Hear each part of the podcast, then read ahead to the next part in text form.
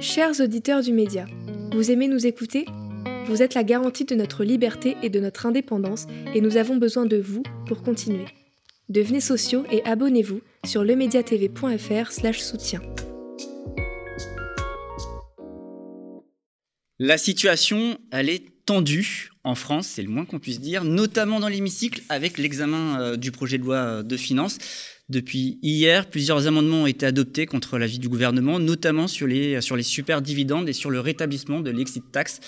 Emmanuel Macron perdrait-il pied à l'Assemblée? La tenaille de la rue et des députés de l'opposition pourrait-elle le faire plier? Pour parler de cette actualité parlementaire mouvementée et plus généralement de la colère qui gronde dans le pays, je reçois Daniel Simonet, député de la France Insoumise, de la NUPES, de Paris. Daniel Simonet, bonsoir. Bonsoir. Vous allez bien? Ben oui, j'arrive euh, direct de l'Assemblée nationale et dès qu'on a fini, je refonce là-bas parce qu'il y a plein de votes extrêmement importants. Et comme vous l'avez bien introduit, il y a des victoires à arracher dans cet hémicycle où les choses ne fonctionnent absolument hmm. pas comme dans le quinquennat précédent se tient notamment le, en ce moment le débat donc sur le budget à l'Assemblée. Les oppositions, euh, dont vous faites partie, vous avez remporté euh, des petites euh, victoires puisque plusieurs amendements ont été adoptés contre l'avis du gouvernement. C'est rude, ça a été très rude hier soir, ça a été très rude aujourd'hui. Que se passe-t-il? Est-ce que ces amendements arrachés à la majorité sont suffisants? Alors bien sûr que c'est pas suffisant, mais ça montre une chose. Euh, c'est que finalement, euh, la majorité présidentielle est minoritaire. Hmm. Et donc, ils peuvent pas fonctionner comme dans le quinquennat précédent. Où vous aviez euh, bah, les plus mobiles de la Macronie qui votaient comme un seul homme. Et finalement, ils s'en moquaient des débats à l'Assemblée et piétinaient le Parlement. Hmm. Et on était vraiment dans la concentration du pouvoir exécutif qui faisait ce qu'il voulait. Hmm. Là, ils sont dans une situation où ils ne sont pas majoritaires et où enfin l'Assemblée nationale peut vraiment euh, prendre euh, sa place dans, dans, dans, le débat. Bon, euh, néanmoins, les débats, oui, sont, sont rudes. Hmm. on a par exemple arraché une victoire qui est certes symbolique, Hmm. Euh, mais, mais le symbole est extrêmement important, puisque vous savez que euh, nous bataillons pour exiger une taxation des super profits, parce que quand hmm. on voit euh, Total qui a engrangé plus de 18 milliards sur le semestre juste précédent, enfin je veux dire, et que le gouvernement veut pas taxer les super profits, veut pas hmm. augmenter les salaires, veut pas, pas bloquer les prix, veut pas baisser les loyers, et que les gens sont pris à la gorge. Tout ça est obscène. Bon. et là, il s'est passé qu'à l'Assemblée, vous aviez un amendement euh, du groupe Modem, qui donc fait hmm. partie de la, majorité, euh, présidentielle, et qui proposait une, euh, une taxation des super dividendes. Donc, qui était hmm. assez limitée, puisqu'il s'agit vraiment des super, super dividendes redistribués, qui sont taxés à 30%, et là, on passait à 35%. Mais c'est un symbole. Hmm. et l'amendement a été adopté, et y compris, vous avez eu non seulement donc le groupe Modem qui l'a soutenu, mais aussi des députés euh, de euh, Renaissance qui, l'ont, euh, qui se sont abstenus et qui ont permis à ce que cet amendement soit adopté. Donc c'est une bataille importante qui nous encourage d'autant plus à continuer parce qu'on va avoir d'autres mmh. amendements sur la question des super profits et, et qui pose par ailleurs un autre débat parce que le gouvernement a d'ores et déjà annoncé qu'il allait recourir au 49.3. Donc finalement les batailles que nous avons pu mener, les amendements qu'on a arrachés, quand ils vont euh, mettre à exécution leur euh, l'outil qui est certes constitutionnel mais totalement antidémocratique du 49.3, qu'est-ce qu'ils vont garder dans le texte? Est-ce qu'ils vont imposer leur texte d'origine ou est-ce qu'ils vont quand même un minimum respecter le débat démocratique du Parlement et garder les, amendements euh, adoptés ou les articles retirés? Ça, on n'en sait rien pour l'instant. Mais on continue la bataille. Il y a eu aussi, juste avant que j'arrive, euh, je, suis en retard parce qu'il y avait un vote euh, qu'on a arraché qui était euh, sur en fait des aides fiscales pour les, les, personnes âgées en EHPAD.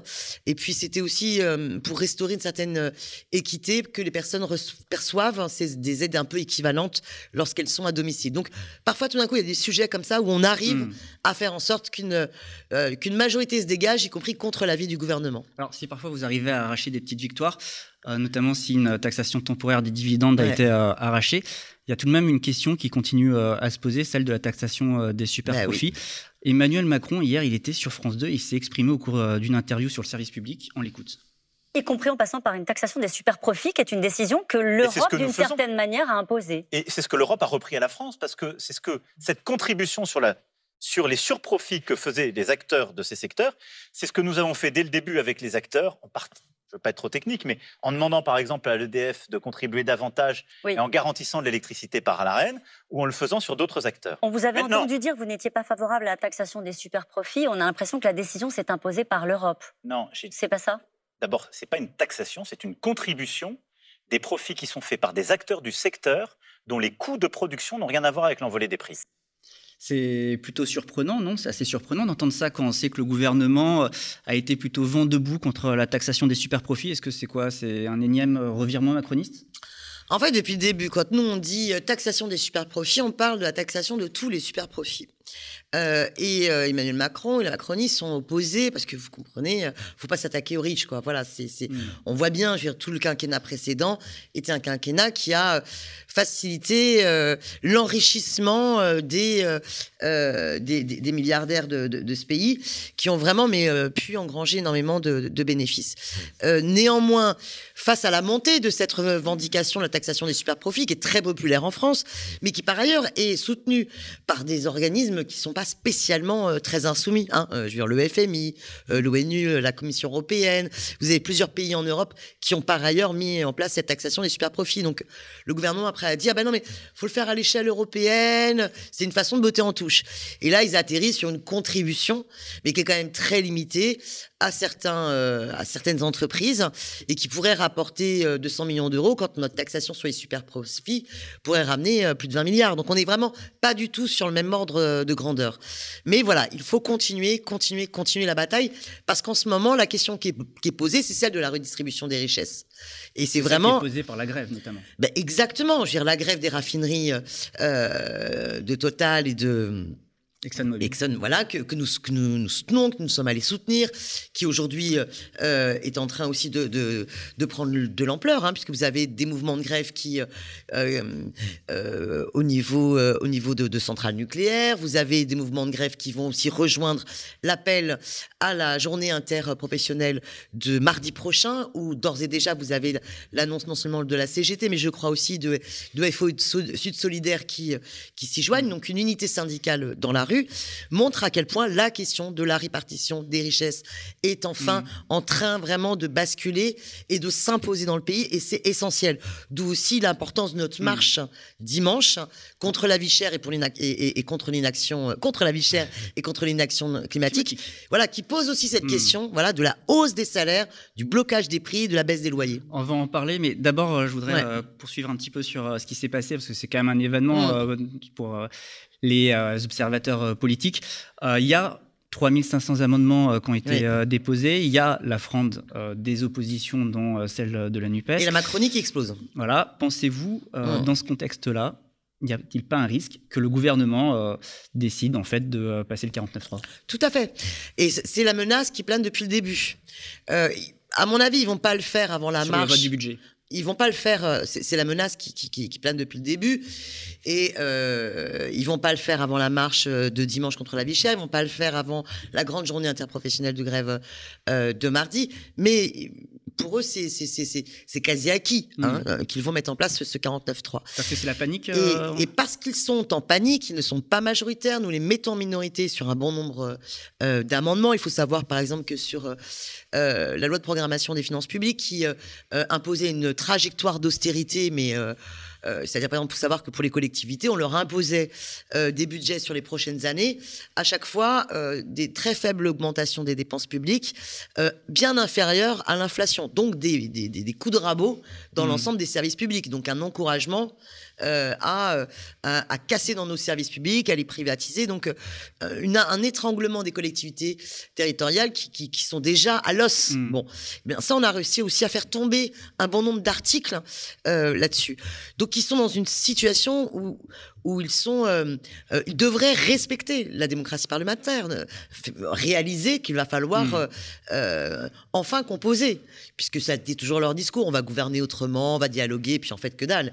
Ils n'intègrent jamais volontairement les amendements, ils sont toujours en, en, opposition aux amendements de l'opposition, et pour autant, par le vote, on leur impose. Bon, hmm. et ce recours au 49-3, c'est vraiment l'arme euh, totalement antidémocratique de la Ve République qui fait que l'exécutif peut décréter qu'il piétine le Parlement et qu'il s'impose, et qu'il impose euh, sa, politique, son budget. Donc il y a cette menace du 49-3 sur euh, le, budget, mais aussi mm. sur le budget de la sécurité sociale qui viendra euh, juste après. Et on sait que dans leur dérive autoritaire, ils ont l'intention aussi d'imposer leur contre-réforme des retraites mm. et nous faire travailler jusqu'à 65 euh, ans, 67 ans, enfin une Mais régression. succéder comme ça plusieurs 49.3, euh, ça pourrait pas générer une crise politique? C'est, on est de fait là, dans, on est de fait là dans une séquence de crise politique. Bon, on avait déjà vu en juillet à quel point les choses étaient tendues, mmh. qu'il n'avait pas une majorité si facile. Il y avait déjà eu des votes euh, que nous avions euh, Mais du coup, si c'est une crise politique, est-ce qu'il n'y a pas le risque, plus que le 49.3, celle de la dissolution de l'Assemblée nationale? Faut pas s'en inquiéter, il n'y a jamais un risque de retourner vers le peuple. Hein. Hmm. En tout cas, c'est pas. Vous, souhaitez, euh, bah, vous souhaitez de nouvelles euh, élections législatives À la fois, la menace euh, d'Emmanuel Macron de dissoudre l'Assemblée est une menace totalement euh, scandaleuse parce que c'est vraiment le, le monarque qui décide de dissoudre les représentants du peuple, comme si le monarque pouvait dissoudre le peuple. Et on voit bien que dans nos institutions, on devrait avoir le droit de révoquer les élus, donc le droit de révoquer le président de la République. Hmm. Euh, parce que ça, on est dans une situation où lui seul peut décider, ben non, cette représentation du peuple ne me plaît pas, euh, je la dissous. Mais peut-être que c'est au peuple de dire s'il est toujours d'accord pour être représenté par ce président de la République. Un référendum révocatoire. Exactement, c'est pour ça que nous nous sommes pour une sixième République qui instaurerait le le, référendum révocatoire. Mais je vais vous dire, s'il y a euh, un retour aux urnes, nous n'avons pas peur. Nous n'avons pas avec la Nupes, euh, exactement, ferez front commun exactement, et ce sera justement l'occasion de pouvoir l'emporter. Et euh, nous avons, nous, nous sommes prêts. Nous avons un programme de gouvernement. Nous avons hmm. un programme de gouvernement. Et dans ces batailles à l'Assemblée, ce qui est magnifique aussi, c'est de voir à quel point la Nupes est soudée et est homogène dans ses différentes composantes pour mener ensemble les batailles comme on l'a déjà démontré au mois de juillet sur, euh, la loi pouvoir d'achat. Alors, euh, on va sortir un petit peu de l'Assemblée nationale. Vous l'avez déjà un petit peu fait euh, tout à l'heure, mais on va, on va ressortir à nouveau pour parler de la situation politique mm. dans le pays, notamment venant-en à cette grève qui secoue mm. la métropole. Quelle a été votre réaction quand le gouvernement a annoncé la, la réquisition des salariés grévistes de plusieurs raffineries et dépôts de carburant? Mais c'est un scandale. C'est franchement un scandale. Euh, d'abord, invoquer la, réquisition, c'est vraiment mépriser le droit de grève. C'est vraiment Elisabeth Borne, en tant que première ministre, dit bah voilà, je suis contre le droit de grève. C'est quoi, on bafoue un droit constitutionnel? Ah, Complètement, on bafoue un droit constitutionnel. Et par ailleurs, la question de la, on utilise la, réquisition pour, pour, ce à quoi elle ne doit pas servir. Mmh. La réquisition ne sert pas à casser le droit de grève.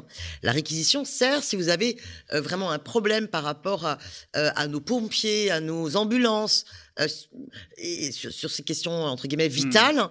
là, la réquisition de l'essence, euh, oui, peut être compréhensible, mais on n'est pas du tout dans cette situation-là. Donc, on est sur un abus hmm. euh, du recours à la réquisition pour casser le droit de grève. Et donc, c'est une remise en cause des libertés syndicales inacceptable. Sauf que le gouvernement est en train de se, de se faire avoir à son propre piège. Parce que l'arme répressive qu'il a brandie, eh bien, de fait, encourage d'autant plus la détermination euh, des grévistes et la détermination des autres salariés à être en solidarité. Nous avions donc des camarades qui, qui, sont, qui ont pu se joindre à des raffineries. Euh, moi, j'ai pu euh, hier participer à un rassemblement qui a été fait dans la journée à l'appel de l'Union départementale de, la CGT. Il y avait beaucoup de, beaucoup de monde sur l'hôtel de ville. Ce matin, j'étais à 7h30 au Lila. Donc vraiment pas loin, pas loin d'ici, parce qu'il y avait une, mobilisation pour le premier jour de grève du dépôt de bus des Lilas de la RATP, où eux, ils ont organisé ce rassemblement et cette grève à la fois évidemment pour exprimer leur solidarité avec les grévistes des raffineries et puis encouragés hmm. par le courage hein, des grévistes de raffinerie pour dire mais nous aussi on est en grève parce que nous on a un autre problème, c'est qu'on privatise nos lignes de bus et du coup on dégrade totalement nos conditions de travail, on leur impose de travailler plus mais avec euh, des salaires qui ne suivent pas. Et vous avez en ce moment à la RATP un nombre de démissions qu'ils n'ont jamais vu historiquement. Et c'est pour ça que, je ne sais pas si, si, si, vous en êtes rendu compte, mais euh, je peux vous dire que mes habitants arrêtent pas de m'en parler, je comprends bien parce que c'est l'enfer. Vous avez des retards de bus, euh, une désorganisation qui est complètement dingue en ce moment. Hein. Vous attendez une demi-heure un mmh. bus, euh, et ça depuis cet été. Mais parce que le système de privatisation qu'impose Pécresse et que soutient le gouvernement, eh bien, casse totalement nos services publics des transports. Alors par rapport à ces grévistes, je voudrais revenir un petit peu sur le discours qu'on a actuellement avec le gouvernement et plus généralement avec cette majorité relative à l'Assemblée. Euh, qui est euh, d'opposer euh, les grévistes à une majorité de Français qui eh pâtiraient des revendications salariales de quelques-uns. On a notamment entendu Gabriel Attal dans l'hémicycle, lui ministre délégué au compte public à ce sujet. On l'écoute. Chose sur laquelle je veux insister et que je veux relever, monsieur le député, c'est que vous avez consacré à peu près un tiers de votre intervention cinq minutes à revenir sur le blocage des raffineries Total et Esso. Cinq minutes cinq minutes de votre intervention. En cinq minutes d'intervention, vous n'avez pas eu un seul mot pour les dizaines de millions de Français qui sont empêchés de faire leur plein. Pas un seul mot pour les Français qui ne peuvent pas faire le plein de leur véhicule. Vous avez dit nous soutenons ce conflit parce que nous soutenons les, salariés et les travailleurs, mais les travailleurs qui ne peuvent pas aller travailler parce qu'ils ne peuvent pas faire le plein de leur voiture, quand est-ce que vous les soutenez? Les professionnels de santé qui ne peuvent pas exercer parce qu'ils ne peuvent pas faire le plein de leur véhicule. Quand est-ce que vous les soutenez? La réalité, c'est que vous êtes toujours du côté de ceux qui bloquent. Vous n'êtes jamais du côté de ceux qui font avancer notre pays, qui travaillent, qui se lèvent tôt le matin.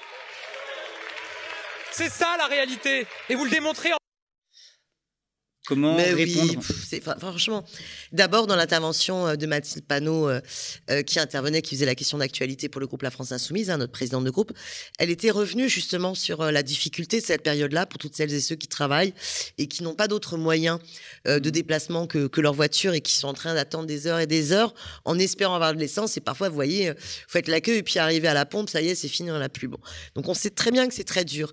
Donc on a d'abord exprimé notre, aussi notre, notre soutien avec ce que vit euh, les, femmes et les hommes euh, aujourd'hui. Mais tout le monde a bien conscience que cette bataille menée par les grévistes des raffineries, elle est utile pour tout le monde. Parce que si eux arrachent l'augmentation des salaires qu'ils revendiquent de 10%, et qui est légitime quand vous voyez euh, l'inflation, les salaires devraient être indexés sur l'inflation, sinon vous perdez du pouvoir d'achat, mmh. et les Françaises et les Français perdent du pouvoir d'achat en, ce moment.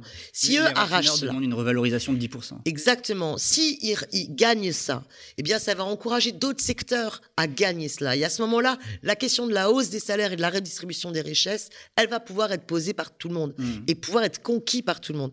Et moi, je peux vous dire, hein, j'avoue, je suis venu en taxi euh, pour aller au plus vite depuis l'Assemblée nationale, alors que d'habitude, je prends toujours les transports en commun. Et chauffeur de taxi, bah, il me demandait alors, parce que vous êtes député, peut-être vous savez, euh, l'essence là, ça va durer combien de temps? Puis je lui dis, bah écoutez, euh, là, a priori, c'est mal barré parce que pour l'instant, les négociations, euh, mm. Total propose une augmentation de 6%, hein, alors que le patron de Total, il s'est augmenté de 50%. Et euh, mardi, vous avez une grande journée interprofessionnelle où il y a plein d'autres secteurs qui vont se mettre dans la grève. Et là, il me disait, mais de toute façon, ils ont raison. Et mm. donc, le chauffeur de taxi, lui, vraiment, s'il y a bien une profession qui dépend de l'essence, c'est bien celle-ci. Bien, le chauffeur de taxi, taxi n'était pas du tout contre euh, les grévistes des raffineries, il était contre ce hmm. gouvernement qui est responsable, parce qu'il le sait très bien. Si le gouvernement avait décidé, dès le mois de juillet, quand nous le demandions, eh bien, de taxer ces super profits de Total qui n'ont pas été faits parce qu'ils auraient euh, inventé quelque chose ou euh, découvert un nouveau process, je ne sais quoi. Non, ils ont spéculé, ils se sont gavés en profitant de la crise.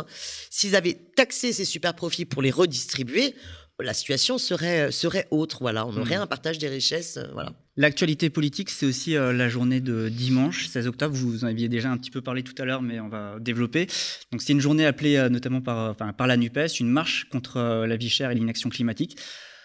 C'est un dimanche. Hmm. C'est pas forcément, c'est pas appelé par les grandes confédérations syndicales. Est-ce que c'est une journée qui ne s'inscrit pas forcément dans le cadre d'une grève générale que certains espèrent? C'est une journée qui va permettre à toutes celles et ceux qui sont pas forcément aujourd'hui prêts à faire grève de pouvoir aussi converger et euh, faire converger les colères. Et vous avez beaucoup de mmh. fédérations syndicales et de syndicalistes qui appellent à cette manifestation. Et elle va redonner du courage à tout le monde. Mais l'objectif, ce n'est pas la grève générale, donc. Oh, mais écoutez, la grève générale, c'est pas à nous de la décréter. Et l'appel à la, grève et la journée interprofessionnelle euh, de mardi, par contre, va y contribuer. De la même manière que la manifestation de dimanche va redonner de la confiance aussi à, mmh. tout un tas d'hommes et de femmes euh, qui n'attendent que ça de pouvoir se retrouver en manifestation pour exiger quoi? La hausse des salaires, le blocage des prix, euh, le, blocage des loyers, voire la baisse des loyers. Et aussi, enfin, des mesures de bifurcation écologique, parce qu'on voit bien que l'urgence mmh. climatique est là et que ce gouvernement est en totale inaction climatique. Regardez tout le débat qu'on a sur l'énergie. On n'a pas de souveraineté énergétique mmh. parce qu'on a pris des années des années de retard dans le, développement du, des renouvelables, des énergies renouvelables. Et que ce gouvernement... Oui, tout est lié à l'inflation. Mais complètement. La question, sociale et écologique, elles sont liées. Si vous les prenez pas ensemble, à ce moment-là, vous n'y répondez pas, ni à l'une hmm. ni à l'autre. Bon, donc cette mobilisation de dimanche, elle est déterminante. Et vous avez énormément d'associations et de syndicalistes qui y appellent. Et elle va contribuer aussi à redonner du courage aux mobilisations euh, qui, vont, qui, qui, vont suivre mardi. Et vraiment, faut pas opposer les deux. Au contraire, exactement, faut pas opposer les deux. Nous, nous sommes sur les piquets de grève, nous soutenons et nous appelons à cette marche euh, de dimanche. Et je peux vous dire que sur nombre de piquets de grève, hmm. euh, vous avez aussi des appels à la, à la, à, la marche. Donc, Par exemple, cette semaine, j'étais, j'ai soutenu aussi les, les agents de la ville de Paris, du, du comité d'action sociale de la hmm. ville de Paris, qui sont en grève également, qui sont en grève également et qui disent quoi? Ils disent c'est pas possible, on est les oubliés du Ségur. Euh, pourquoi est-ce que nos collègues, euh, hmm. certains ont eu euh, la prime Ségur et d'autres sont oubliés? La ville de Paris doit absolument aller au-delà du décret et ils veulent la prime Ségur pour toutes et tous. Eh bien, leur track, vous aviez un recto euh, avec leurs euh, revendications euh, de grévistes et puis au verso, vous aviez l'appel à la marche hmm. de dimanche. Et plein d'organisations syndicales ont procédé ainsi. Au rassemblement de jeudi à l'hôtel devant l'hôtel de ville, vous aviez des syndicalistes qui ont terminé leur intervention de soutien aux grévistes hmm. à l'appel de la marche de dimanche. On va conclure sur cette dernière question, mais on le voit à Fos-sur-Mer, euh, il y a une raffinerie où les mmh. salariés ont décidé de, mettre fin à leur grève. Donc c'est pas forcément euh, gagné hein, ce mouvement. Il, se développe dans certains secteurs, mais, euh, mais pas forcément partout. Sachant qu'en plus derrière, il va y avoir la très controversée, vous en avez parlé tout à l'heure, contre-réforme des retraites qui va arriver à un moment donné dans l'hémicycle. Qu'est-ce qu'on va pouvoir faire? Alors nous, on va continuer la bataille dans l'hémicycle. Mais c'est mmh. évident que pour mener cette bataille dans l'hémicycle, il faut qu'elle s'articule avec une mobilisation dans la rue et inversement. Hmm. Il faut qu'on marche sur ces deux jambes-là. Ce sera pas l'un sans l'autre, l'autre sans l'un. Je vois bien que lorsqu'on arrache des petites victoires et qu'on montre que ce pouvoir est aux abois, que ce pouvoir est affaibli, ça donne du courage aussi à celles et ceux qui sont peut-être hésitant d'aller dans la rue ou d'aller dans la grève. Donc un front uni, euh, syndicat, Bien euh, parti politique. Nous, notre souhait, c'est de, créer les conditions euh, voilà, d'une mobilisation type Front populaire. C'est de cela dont nous avons de vous besoin. faire aussi dans l'Assemblée nationale le relais des luttes et de ceux qui occupent les entreprises. Vous savez, on n'arrête pas, nous, depuis le, depuis le début, et c'est ce que faisaient par ailleurs les 17 députés insoumis dans la précédente mandature, hmm. on n'arrête pas de voilà d'inviter euh, la vraie vie, d'inviter euh, les résistances et leur donner euh, voix dans nos interventions à l'Assemblée nationale, parce que c'est de cela dont on se nourrit. Je veux dire, moi, c'est de ma compréhension des combats qui sont menés sur le terrain de ma circonscription mmh. et ailleurs en France que, que, que, que, se nourrit ma détermination euh, à mettre en échec les politiques antisociales et anti-écologiques de ce gouvernement. Et par contre, je sais aussi, quand je reviens sur le terrain et que les gens me remercient de mes interventions et de nos interventions à l'Assemblée ou dans les médias, ils nous disent vous nous donnez de l'espoir. Et nous avons, en tant que NUPES, euh, soulevé un espoir depuis l'élection présidentielle et le score de Jean-Luc Mélenchon, un espoir très fort dans le pays qu'une autre politique est possible, qu'un autre monde est possible. Et donc là, ce qui se joue, c'est non seulement l'opposition à Macron, empêcher la casse euh, des retraites, par exemple, mais ce qui se joue, c'est la conquête du pouvoir, tout simplement, pour qu'on puisse gagner et mettre en place une autre politique. Euh, peut-être pourquoi vous n'êtes pas forcément contre une dissolution et un bah, bien sûr, on n'est pas là pour euh, euh, pour passer le temps hmm. et jouer au théâtre à l'Assemblée. Hein. Je veux dire, on est là pour changer la vie des gens avec eux et faire en sorte que eux puissent prendre en main leur destin. Je vous remercie, Daniel Simonet. Je le rappelle, vous êtes député français. Et je vous invite tous et tous à la marche dimanche, 14h, place de la Nation, contre la vie chère et contre l'inaction climatique.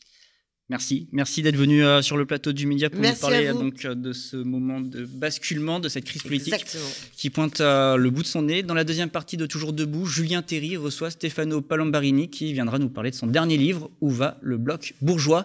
Coécrit avec Bruno Amable. Ils parleront de l'évolution actuelle des rapports de force politique avec la présence à l'Assemblée nationale d'une opposition au macronisme beaucoup plus forte que lors du précédent quinquennat. On en parlait en fait à l'instant avec, avec vous, euh, Daniel euh, Simonet. C'est l'objet donc de cette dernière partie de cette émission.